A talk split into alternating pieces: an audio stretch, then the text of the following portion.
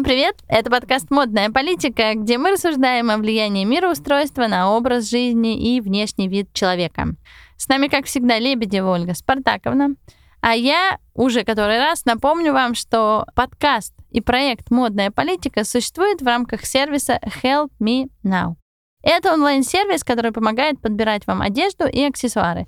Не стесняйтесь, заходите на сайт helpmenow.space и заказывайте себе услуги. Буду рада любой обратной связи и, может быть, у вас будут какие-то интересные идеи. Также я хотела бы, конечно же, опять который раз, мне кажется, в 150-й призвать вас подписываться на телеграм-канал «Модная политика», где мы сопровождаем наши подкасты различными интересными фактами, а главное — красивыми приятными, модными картинками. Ну что, начинаем, Ольга Спартаковна? Сегодня будем говорить об очень душевном, о приятном, о невероятно итальянском, о модном доме Миссони. Этот модный дом в нашей стране, ну, как-то недооценен. Кажется, что о нем немножко забыли, кажется, что его немногие знают, ну и так далее, и так далее, и так далее. Хотя, если честно, у этого дома интересная любовная история, самые красивые в мире принты и самые уютные в мире вещи. Ольга Спартаковна, вам слово. В 1953 году открывает эта семья маленькую вязальную мастерскую. Маленькую. Но то, что они вяжут, я бы назвала практически идеальным. И те принты, которые они вывязывают, они, во-первых, невероятно узнаваемы. Больше, мне кажется, никто так не работает. Плюс ко всему, когда я искала материал, я наткнулась на одну даму из Воронежа, которая держит обойную фабрику. И она, сказать, что она влюблена в обои Миссони, это не сказать ничего. Она просто захлебывается от восторга по поводу этого произведения искусства, которое называется «Обои», и вообще вот домашние интерьерные вещи. И надо вам сказать, что Миссони всегда очень интересно оформляют свои бутики и то, где они что-нибудь продают. И надо сказать, что, как ни странно, но о принте Миссони можно даже объяснить устно. Это полосы, которые очень часто просто зигзаги, невероятно разных, но очень подходящих друг другу цветов. И даже когда они делают цветочные принты, то даже там прослеживается вот некий зигзаг. Понимаете? Ну, их часто и называют миссони зигзаг удачи, потому да. что на этих зигзагах весь мир знает их с, с этими зигзагами. А главное, с невероятным ярким цветом, потому что да, они не делают. Есть у них какие-то ЧБ там варианты, ну, такие черно-серые, я бы их так назвала. Но в целом этот бренд известен очень солнечными и яркими цветами. И удивительно это, знаете, почему для меня? Потому что Будущий создатель модного дома Миссони, Оттавио Миссони, родится в 1921 году в городе, про который мы в нашем канале и в нашем подкасте почти никогда не говорим. Он родился в Дубровнике. А Дубровник, мы все знаем, сейчас это мекка спа для всех э, туристов в Хорватии. Тогда это обычный такой э, морской город, где есть морской бриз, морское небо, горы и вот такая вот э, природная красота. Почему он, родившись там, решил делать настолько итальянские и яркие солнечные цвета, я не знаю. Может быть, у него та самая знаменитая болезнь северного человека. Вот мой друг, он э, родился в городе Мирный. Знаете, такой город, где дыра посреди города знаю, из космоса знаю. видна, где алмазы добывали, по-моему, до там даже 2020 года, не буду врать. И он, конечно, говорит, я северный человек, и первое, куда я захотела уехать, это на море. Взял всю семью, и мы переехали. Может быть, и там такая была история? Ну, я могу добавить, что геолог Попугаева, которая открыла кимберлитовые трубки взрыва, где есть алмазы, она умерла, правда, в Москве, в крохотной комнате, абсолютно нищая. Хотя она именно открыла все эти трубки взрыва. Представляете, что такое якутские алмазы? Я не представляю, Потому что алмазы никогда не привлекали меня. Вы это знаете прекрасно. Но э, звучит э, неудивительно, потому что в нашей постсоветской советской истории таких случаев очень много, к сожалению. Что еще очень важно сказать про Оттавио Миссони? Про то, какого он был происхождения. Ведь его мать, Тереза де Видович, была хорвато-итальянской дворянкой.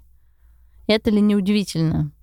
Потому что все равно, вот кто бы мне чего ни говорил, но если у тебя есть какой-то свободный десятилетиями род, это все равно сказывается на тебе. Никто не отменял генетику, и никто не отменял эпигенетику. Поэтому вот такой мальчик родился на море, пусть и на относительно холодном море, еще и вот с таким вот э, геномом свободного человека. В 1958 году уже из маленькой вязальной значит, мастерской вырастает магазин в центральном универмаге Милана. И делается показ одежды. И вот самое интересное, что тогдашняя очень известная журналистка, она в таком восторге описывает этот показ, что это почти моментально обратило внимание на этот бренд, который еще-то даже не был зарегистрирован, потому что бренд они зарегистрируют только в 1967 году. Я должна вам сказать, что вот эти полосы, зигзаги и компоновка различных цветов невероятно у них, различных принтов. Вот у них есть одно пальто, в котором верх — это практически твит, потом идут зигзаги, потом идут какие-то еще полосы. Это потрясающе просто. Причем это все очень уместно. А вот э, в 2010 году был показ «Весна, по-моему, осень», 2010 год. И этот показ, эти невероятные вещи каким-то фантастическим образом получились почти что бомжами. То есть, допустим, человек, который не понимает в моде, мог бы принять данную девушку за бомжиху. Но когда ты начинаешь рассматривать это все, я не знаю, обращали вы внимание или нет, что, например, когда ты видишь, как одет Людовик XIV, то ты никогда не можешь быстро понять, вот кому-нибудь передать, что на нем было надето. Потому что этого так все много и так невероятно. Это вопрос, хорошо это или там плохо и так далее. Но ты не запоминаешь. И вот это тот же самый случай. Когда эти девушки шли, надо было видеть. Я смотрела этот показ, наверное, раз 50, прежде чем я поняла, что из чего торчит, что откуда вылезает, какой шарф, какая потрясающая шапка, и как это все компонуется. Но это было просто потрясающе.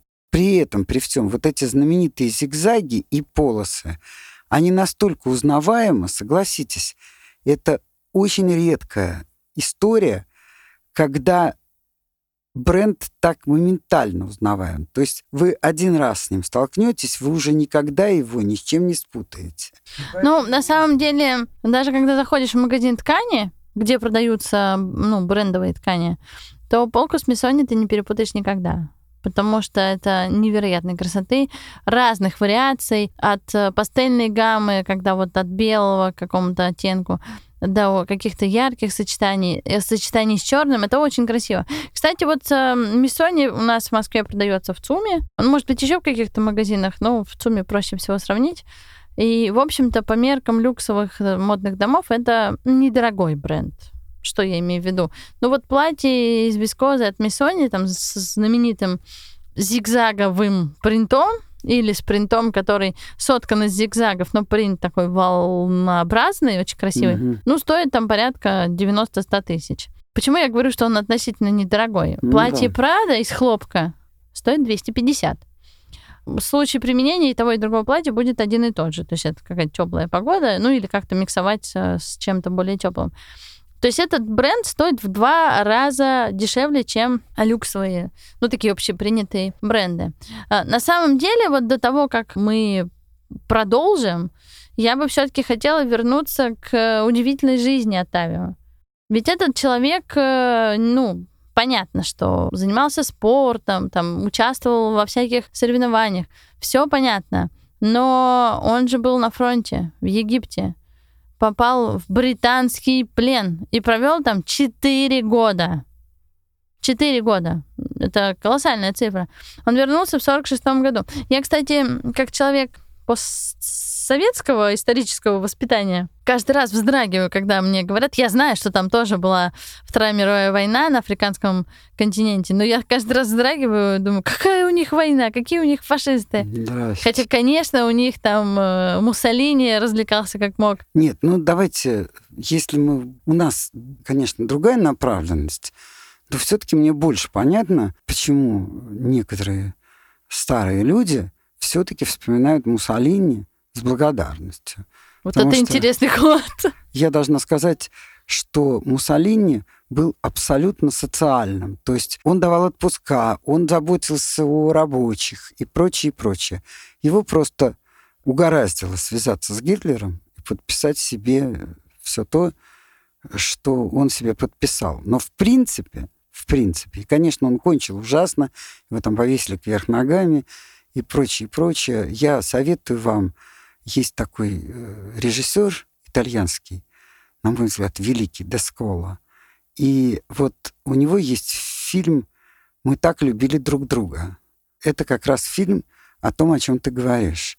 Как возвращались итальянские партизаны, которые, естественно, выступали против Гитлера, потому что официально Италия была с ним. Это понятно. Но здесь на самом деле меня всегда, поскольку у меня ум пытливый, и мне всегда Безусловно. интересно, откуда что берется. Может быть, даже слишком. Да, у меня Ольга Спартаковна в рабстве, да. На самом деле, просто очень часто, рассказывая про разных модельеров, великих и там средневеликих, и очень великих, мы упоминаем, что тот или иной модельер был увлечен ну, красной так называемой риторикой, да, социализмом. То есть вот в западном мире это, видимо, было так романтизировано, и все думали, что вот э, социализм приведет к всеобщему благу, что мы часто говорим, вот Миуча Прада очень была как бы направлена на социалистическую политику, да, в, Ну, в конечно, свое она время. же вступила в коммунистическую партию. Да, коммунизм вообще всех очень как бы завлекал, не знаю, привлекал, увлекал. И это удивительно. Хотя, конечно, вы сейчас мне скажете, Таня, в идеях коммунизма нет ничего плохого. Это уже Конечно. экзекьюшн подкачал. Просто в одной так получилось, как их употребляют. Наверное, так. Но я должна сказать еще, уж тогда, коль скоро, можно я Давайте, выйду давайте. за рамки нашего, нашей беседы, я должна сказать, что вот Иосиф Бродский был влюблен в одну итальянку, итальянскую графиню. Я к ней отношусь плохо, потому что она Бродскому не ответила взаимностью. Мы все поняли Вот про я- вас, Ольга Я Спартаковна. считаю, что только сумасшедший человек. Но дело не в этом. Она явилась в Советский Союз во времена, когда только-только вставал русский рок.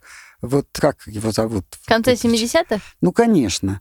Ну, кто? ДДТ, БГ, БГ, Наутилус, да, Гребенщиков, конечно. Гребенщиков, конечно, и так далее. Вот она была в этой тусовке, если можно так сказать, мне не нравится это слово, в этой компании. И она сказала, что она никогда в жизни больше не встречала такого потрясающего отношения друг к другу, отношения к миру, таких потрясающих людей. У меня у мужа была приятельница американка, и она приехала к э, нему в Армению и сказала, Господи Иисусе, какие у вас люди? Мы это все давно потеряли. Я не знаю, они ли это потеряли, или, так сказать, наш выбор капитализма, который дает очень много действительно замечательных вещей, но, э, может быть, это были такие времена, но, конечно, я чувствую, что это уходит. Когда, хотя вот мои студенты, например, приходят ко мне и говорят, как вы замечательно живете, у вас все время бывают гости, у вас все время какие-то праздники. А я спрашиваю, а кто вам мешает? Вы живете в хороших квартирах. Почему вы встречаетесь только в кафе? Встречайтесь дома, пейте чай. И это все не очень сложно, как мне кажется. Но, наверное, что-то уходит из жизни уже независимо от того, при э, каком строе э, кто проживает. Понимаешь? Может быть, кстати, интересно всегда, вот я часто говорю, что у меня муж белорус, и я всегда как-то думала, что я хочу, чтобы у меня был муж экспат, ну, иностранец, но чтобы он смотрел одни и те же мультики со мной. Так и вышло. У меня муж иностранец. И есть огромный культурный пласт, который его никак не коснулся. Ну, например, вот то, о чем мы говорим, там, Гребенщиков, Наутилус, и вообще вся эта рок-братья, которая на заре там перестройки появлялась, потом там набирала обороты, у них же этого ничего не было. И я иногда вскакиваю, говорю, это же Гребенщиков, ты что, это поезд в огне, говорю я. А мой муж смотрит на меня, хлопая глазами, говорит, и что? И я понимаю, что у нас один как бы культурный код, мы видели одни, почти одни, процентов на 70 и те же мультики, но какой-то вот пласт э, у нас разошелся. И мне кажется, что, может быть, поэтому и э, вот эти творческие люди представляли себе коммунизм из этих каких-то обрывков, потому что все равно страны-сателлиты, Советский Союз, они все-таки все равно держали какую-то марку. Не до всех доходили там работы Солженицына, не до всех доходил Бродский, ну, в таком вот масштабе. И, конечно, они это идеализировали. Возможно, поэтому очень часто вот эти творческие люди смотрели на коммунизм как на что-то удивительно новое и ведущее к какой-то несбыточной ну, мечте. Так начнем с того, что коммунизма-то нигде не было. Ну, его же строили, как могли. Между прочим, кстати, плохой вы, строитель. Вы, вы, кстати, строили. Я вот уже не строила. Что мне там было? Нет, ну я хочу сказать вам, что, например, э, человека, который строил Кёльнский собор, признали колдуном, потому что посчитали, что это невозможно такое строить. Он, кстати, упал и разбился, а все сказали очень хорошо, потому что он был колдун. Логично. Вот. Поэтому, понимаешь, когда смотришь, например, на соборы, вот эти которые достают до неба, то ты не понимаешь, как иногда они строили их достаточно быстро, иногда веками, а иногда очень быстро. Как это можно было сделать? С тогдашней техникой и так далее. Это практически чудо. Но я хочу сказать, что любую идею можно обвинить в, там, в колдовстве, в ренегатстве и прочее, прочее. Поэтому другой вопрос, что есть еще, у меня появилась мысль, то есть я давно ее думала, но она сейчас прорвалась сюда. Вот когда он нами правил в Москве Лужков, ему казалось, что можно снести здание, а потом на его месте построить более крепкое здание, такое же точно. И вот он никогда не понимал, что для того, чтобы сделать, допустим, здание в стиле модерн или здание, тем более в стиле готики, нужно быть готическим человеком. Потому что как бы ты не копировал это, все равно в душе человека должно жить то, что сейчас уже невозможно Как не копируй, себе. все равно будет жалкая реплика. Естественно, потому что все-таки вот есть слава-то Господи, или даже наоборот, может быть, это плохо, может быть, это хорошо. Но есть то, что так никто и не знает. То есть где живет душа, и вообще она есть или нет, и сколько там секунд она живет в уже теле, которое уходит. Но во всяком случае, вот есть нечто колдовское в том, что один век рождает одно понимание жизни, а другой другое. И чувствование, даже не понимание жизни, а вот какое-то чувствование, которое невозможно поймать за хвост – но без которого нельзя сделать то, что сделано в том веке, когда это сделано. А я поэтому и говорю, что мироустройство это не просто слова, это нет, нет. то, что, из чего соткан в том числе человек. Так вот, вернемся к Миссони. Почему я сказала, что он занимался легкой атлетикой? Он уже к 16 годам выиграл там не одно местное соревнование. Его карьеру спортивную, ну, если можно так назвать, прервала служба в Египте, плен. И в 46 году он вернулся и возобновил свои занятия легкой атлетикой. Я тут сразу хочу сделать одну важную ремарку. Это какой-то невероятный случай. Человек 4 года провел в плену. Я понимаю, что в плену в Африке, наверное, там не так все было страшно. Но вот я припоминаю все э, советские фильмы и фильмы о советской эпохе. Ты один день в плену провел, тебя сгнобят, если ты там оттуда выбрался, то тебя не похвалят, а тебя загнобят, потому что ты уж как-то вырвался из этого плена. А тот человек 4 года в плену провел, вернулся и начал жить свою, в общем, обычную жизнь. И снова заниматься легкой атлетикой. Да здравствует демократия. Конечно. Все, что можно сказать. И вот эта любовь к спорту, она нам очень важна. Это не просто история, как мальчик бегал там. А он бегал, действительно бегал, выигрывал. Но именно спорт, именно его любовь к легкой атлетике привела его к делу всей его жизни, к производству одежды. В 1947 году, объединившись со своим другом Джорджо Абертвегером, могу неправильно произносить фамилию, Миссони открыл в Третье ту самую мастерскую, о которой вы, Ольга Спартаковна, уже дважды сегодня сказали. Но производили они одежду для спорта. Никто, кстати, вот кого не спроси, никто не знает, что бренд Миссони начался со спорта. Все сразу вспомнят Рене Лакоста, все вспомнят того самого Ральфа Лорена, кого угодно. Но Миссони не вспомнит никто, потому что сегодня он прочно, модный дом Миссони ассоциируется с женскими изящными, красивыми платьями. Ну, я должна сказать все-таки, что Миссони, к сожалению, у нас не так известен. Кого все знают? Шанель.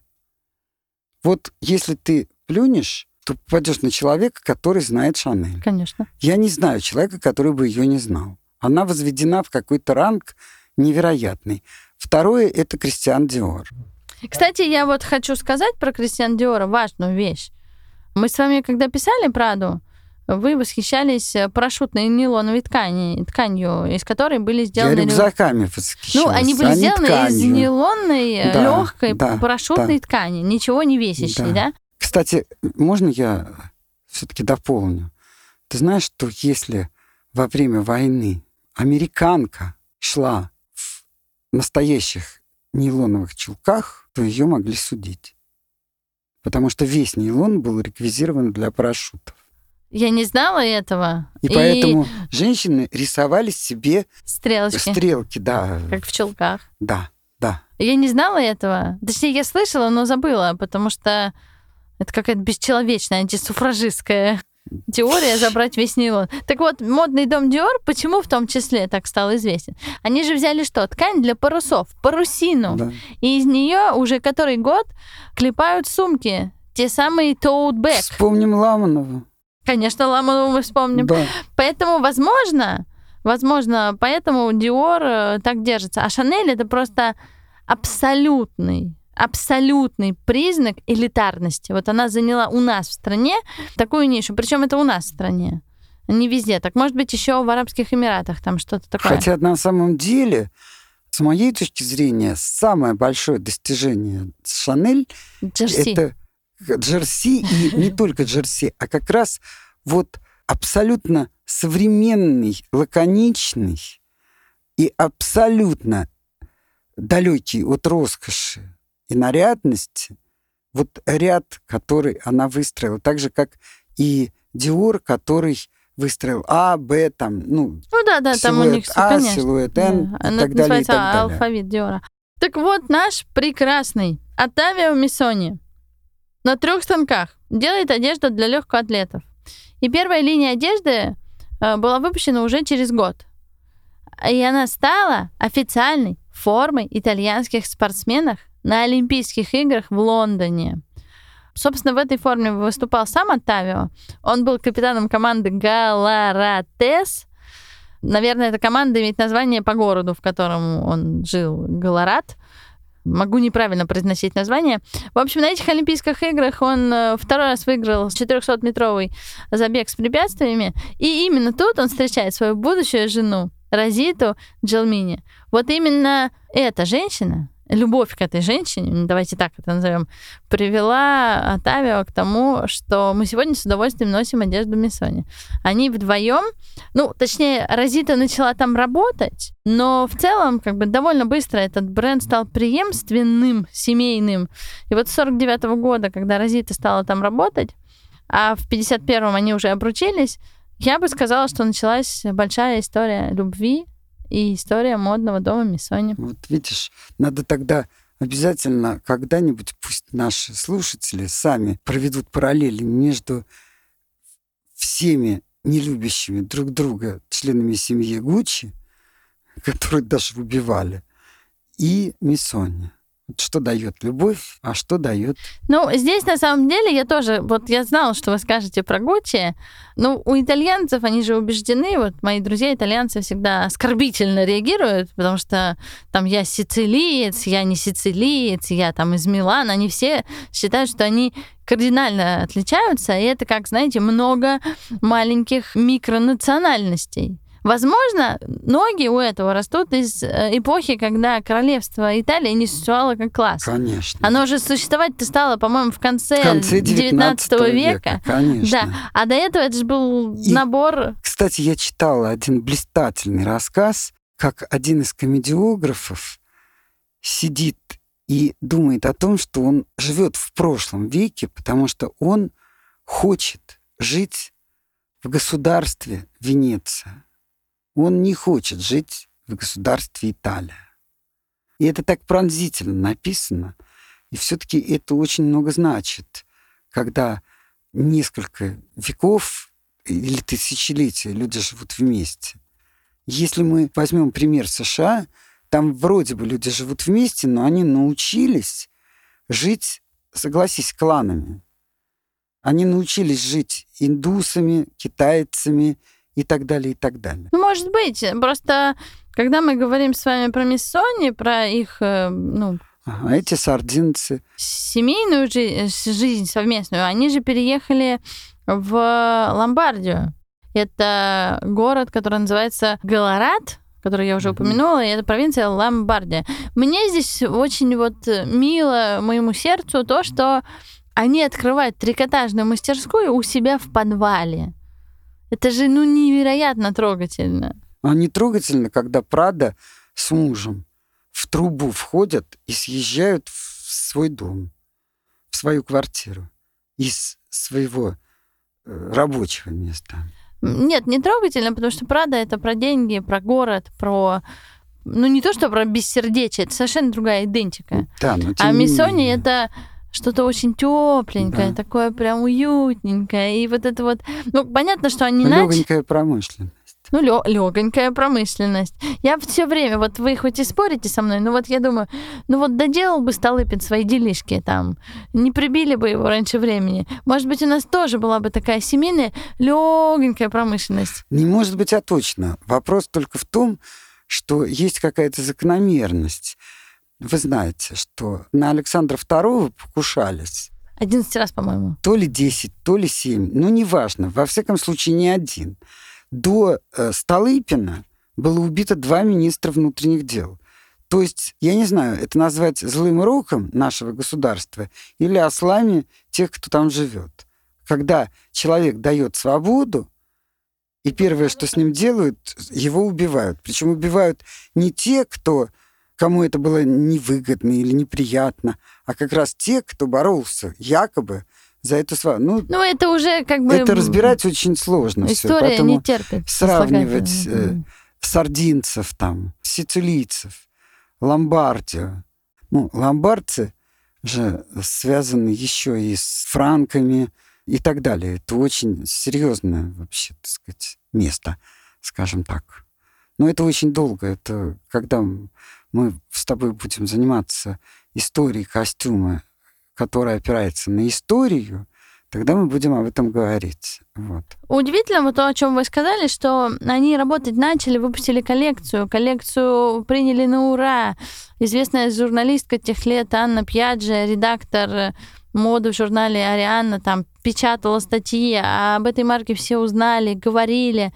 Ее зарегистрировали действительно только в 1966 году.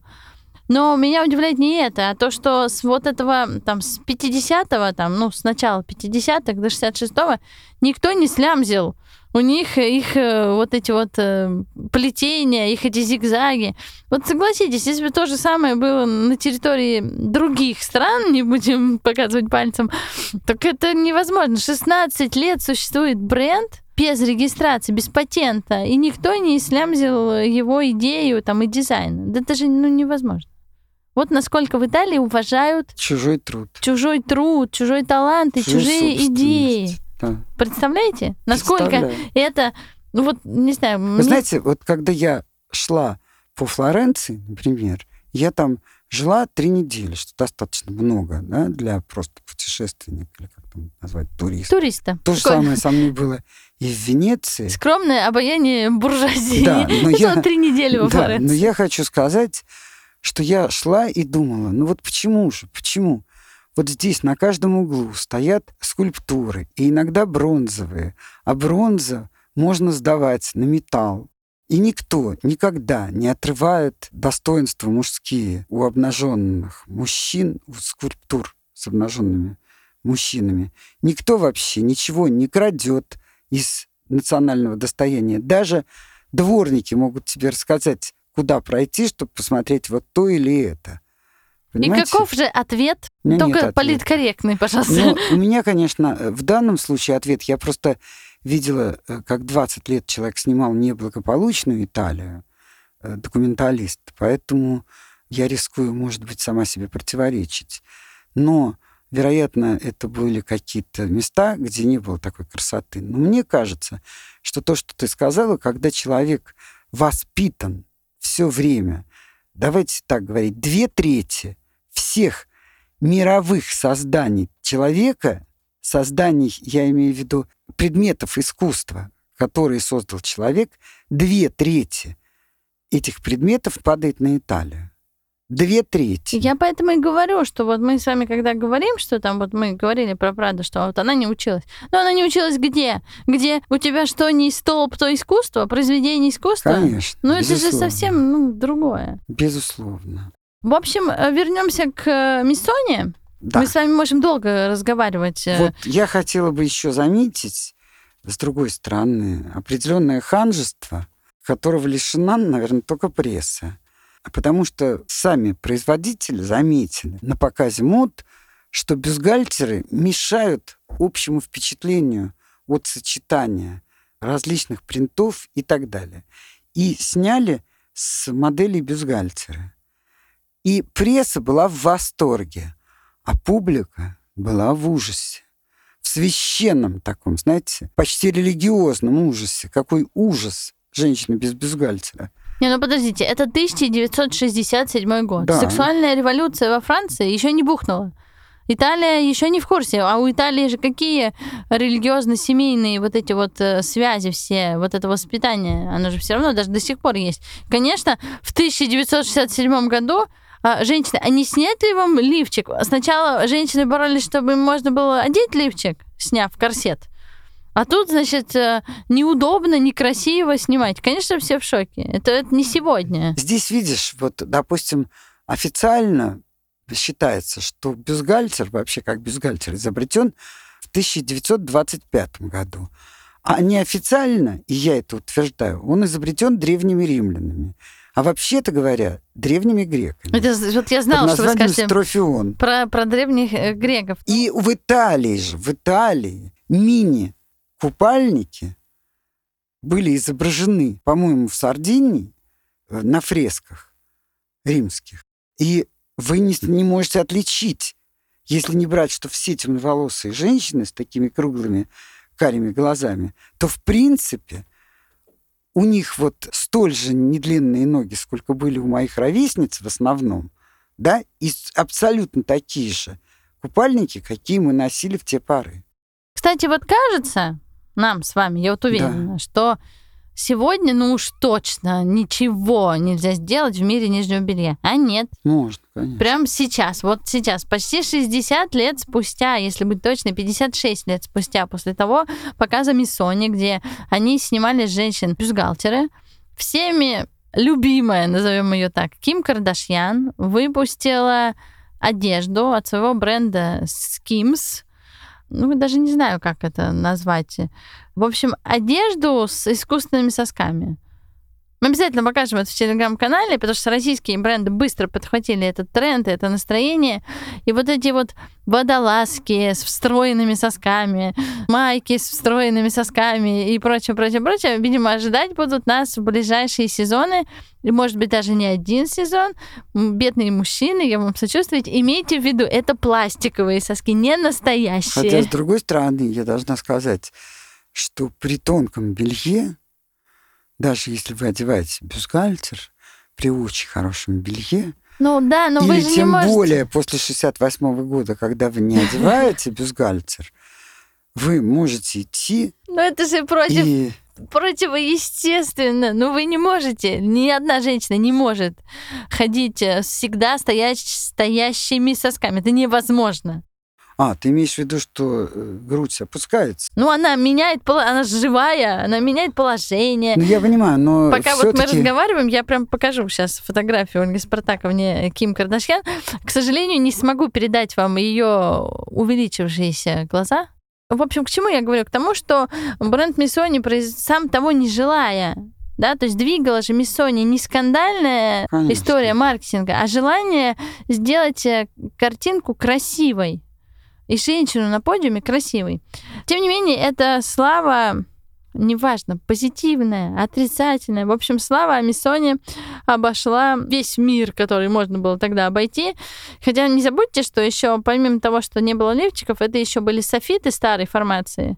И очевидно, что модели ходили с голой грудью. Наверное, это было очень эффектно, но публика, в общем, была впечатлена. допустим, снова возвращаясь к Прада, я только могу еще раз напомнить о том, что когда все ставится на сексуальность, она умирает.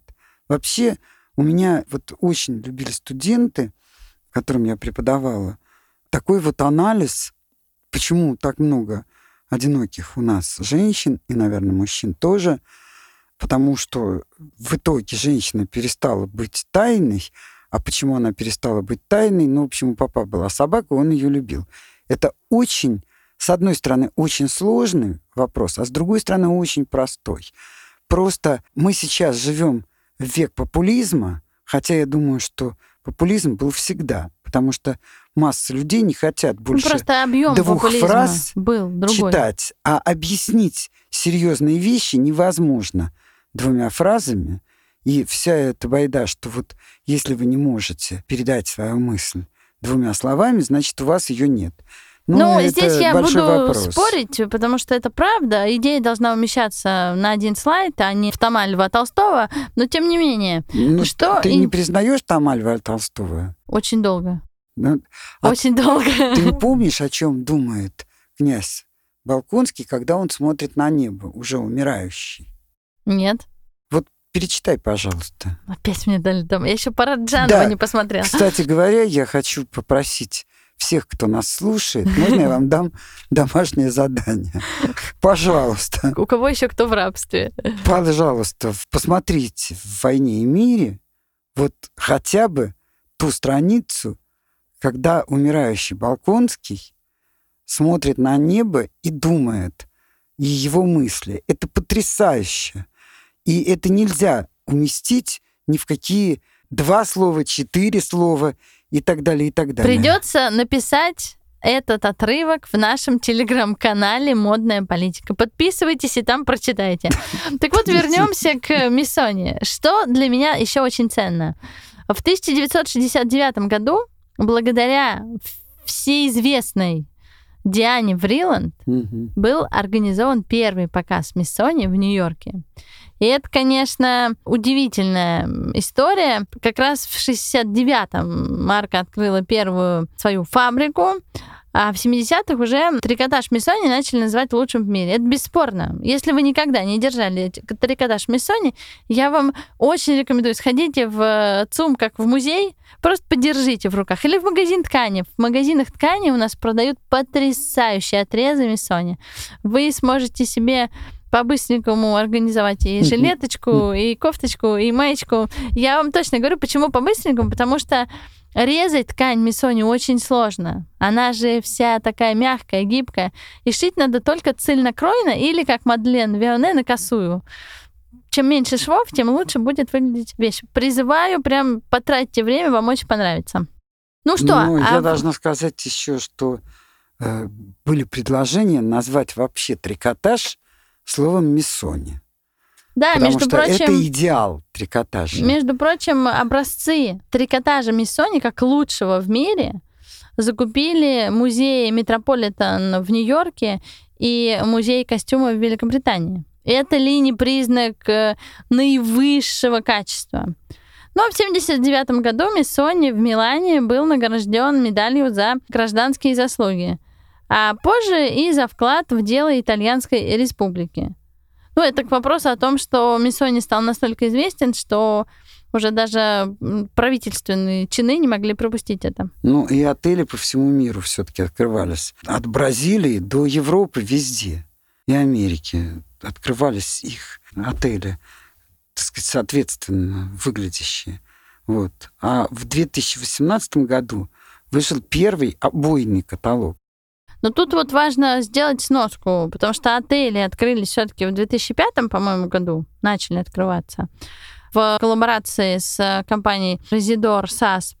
Ну, это, кстати, произведение искусства, вот эти отели и то, как это выглядит. Да, да, я видела фотографии. В 97 году Отавио и Розита Миссони передали управление маркой своей дочери Анжели. И тут надо, конечно, сказать, что бренд, сохраняя свою семейность, красоту и трикотажность, заиграл, ну, такими некими сексуально-гламурными красками. И в 98-м была представлена уже первая коллекция дочерью Отавио и Розиты. И тогда же появляется история про то, что знаменитости, например, Николь Кидман, Джулия Робертс, появляются в трикотажных изделиях Миссони. Ну, по нынешним меркам это тоже такой вот э, обязательный атрибут всемирной известности. У тебя должна быть какая-то ну, если не звезда-амбассадор, то просто ты должен мелькать э, на страницах глянца, что вот звезда в моей одежде. И действительно, в 2005 году эти божественные отели появляются. Ну, а с 2000 года появляется целый, то, о чем вы говорите, целый как-то образ жизни Миссони, да, потому что появляются там и обои, и предметы интерьера, и прочее, прочее, прочее, прочее. Ну, надо еще сказать, что у основателей-то умер сын еще. И это очень трагично сказалось на том, что он умер очень рано. Ну, может быть, и не рано, но, во всяком случае, в 2013 году. Ну, имеется, здесь я подразумеваю, что вы, вы имеете в виду, что он не прожил свою бесконечную да. итальянскую жизнь. Да, Итальянские да. мужчины, они, как и белорусские, они что-то едят, короче, по утрам, может быть, молодильные яблочки, пьют живую воду, но у них продолжительность жизни такая сильно за 80 под 90. А сейчас, мне кажется, будет еще дольше. Не знаю. А нервы? А у них другие нервы. Они сделаны из других вещей. Про Миссони мы можем говорить долго, потому что у этого модного дома есть э, история, есть наследие. Вот э, не про все модные дома можем так самозабвенно рассказывать, и не все модные дома так хранят свою историю. И вообще холят и лелеют свое наследие. Поэтому про Миссони мы можем говорить долго. Ольга Спартаковна влюблена в Миссони. Я вот даже сожалею, что у меня был такой красивый, собственноручно сделанный шарф Миссони. Я отдала его не вам. Корю себя, Ольга Спартак. Он был такой красивый. Но я исправлюсь, я исправлюсь. Я регулярно бываю в магазинах ткани, и когда ты стоишь у выкладки Миссони, ну, кроме волкардина, тебе ничего больше не поможет, потому что ты хочешь купить сразу все. А к тому, чтобы купить сразу все, требуется новая квартира, новая комната, где ты будешь все это хранить, э, складывать, шить, сушить. Ну, целое дело, короче. Вообще, кстати говоря, вот если я жалею о том, что у меня недостаточно денег, чтобы купить огромную квартиру, то это только потому, что я вынуждена была отдавать людям какие-то вещи, которые хотелось бы сохранить как коллекцию костюмную. И чемоданы тоже. Наша с тобой подруга отдала некоторые чемоданы. Вот сейчас до сих пор меня муж корит, что я один, ну, я отдала в кино. Я понимаю, о чем вы говорите. Та самая Анна Бьяджи, редактор моды журнала итальянского, утверждала, что а, модный дом Миссони был одним из самых знаковых предприятий итальянского модного ренессанса после военной моды. Представляете? Итальянский модный, модный ренессанс. ренессанс. Я прям не могу, обожаю итальянцев. А сама Розита Миссони признавалась в одном из своих интервью, что наша философия заключается в том, что одежда должна быть произведением искусства. Ну, конечно, как и все итальянское. И люди не должны покупать ее для особого случая или модных трендов, а потому что они любят и чувствуют эту вещь и носить ее готовы всегда. это ли не манифест современным людям, которые хотят э, меньше покупать, качественнее выбирать одежду и э, беречь окружающую среду? Еще раз прошу подписываться вас на, нас, на наш телеграм-канал «Модная политика». Мы там покажем все коллекции, которые только можно будет уместить в телеграм-формат.